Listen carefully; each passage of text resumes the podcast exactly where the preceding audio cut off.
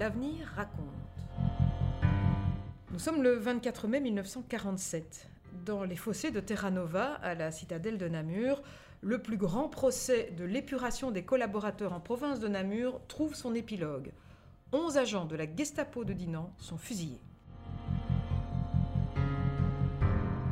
Le procès s'est ouvert un an plus tôt, le 9 avril 1946, devant le conseil de guerre de Dinan, siégeant dans la salle des fêtes du collège de Bellevue. Bien souvent, le malheur frappe à la porte. 17 membres belges de la Gestapo de Dinan étaient présents, il y avait trois absents. Une remarquable collection de têtes de brutes, écrivait le journal. Et qu'est-ce qu'on leur reprochait au juste, Jean-François? Des dénonciations, des arrestations, des exécutions de résistants dans le maquis des Ardennes. Le jugement était tombé le mardi 16 avril avec 19 condamnations à mort. Le public applaudit, titrait alors Vers l'avenir. Mais quelques-uns ont été graciés entre-temps, au grand regret du journal d'ailleurs. La clémence devrait être réservée aux seuls êtres humains.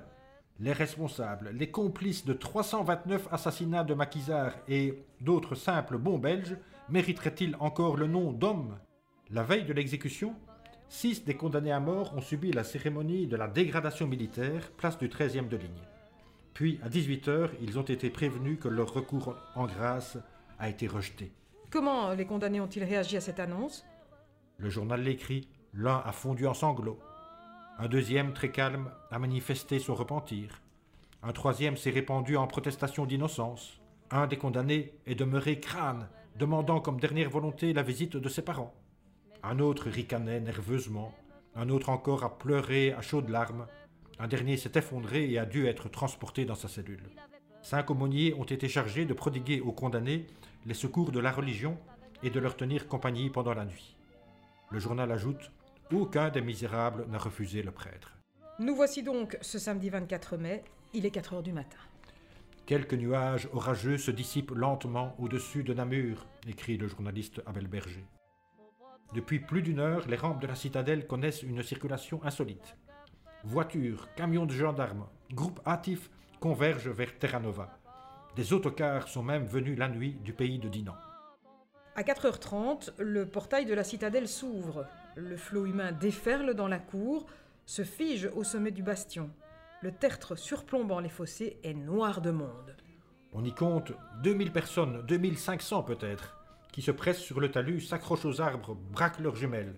Quatre poteaux sont adossés à un matelas de sacs de terre. Un peloton de 48 gendarmes attend, devant eux, l'arme au pied. Dans la cour stationnent les autorités et la presse. Un hangar, derrière, abrite 11 cercueils, dans les sapins, des merles continuent de siffler. 5 heures. Une voiture corne dans l'avant-cour. Un grand silence plane sur la foule. Quatre condamnés arrivent au milieu d'une escouade de gendarmes. On les adosse au poteau. Les condamnés écoutent la lecture des jugements. L'un d'eux prie à haute voix, les yeux levés vers le ciel. Un autre baisse les paupières. L'un après l'autre, les misérables s'agenouillent. C'est l'abbé Mauroy, rescapé de Dachau, qui leur donne l'ultime absolution. Les quatre gestapistes sont liés, la face au poteau, des gendarmes en civil leur bandent les yeux. On entend quelques cris dans la foule, les commandements retentissent. À dix mètres, sur les condamnés.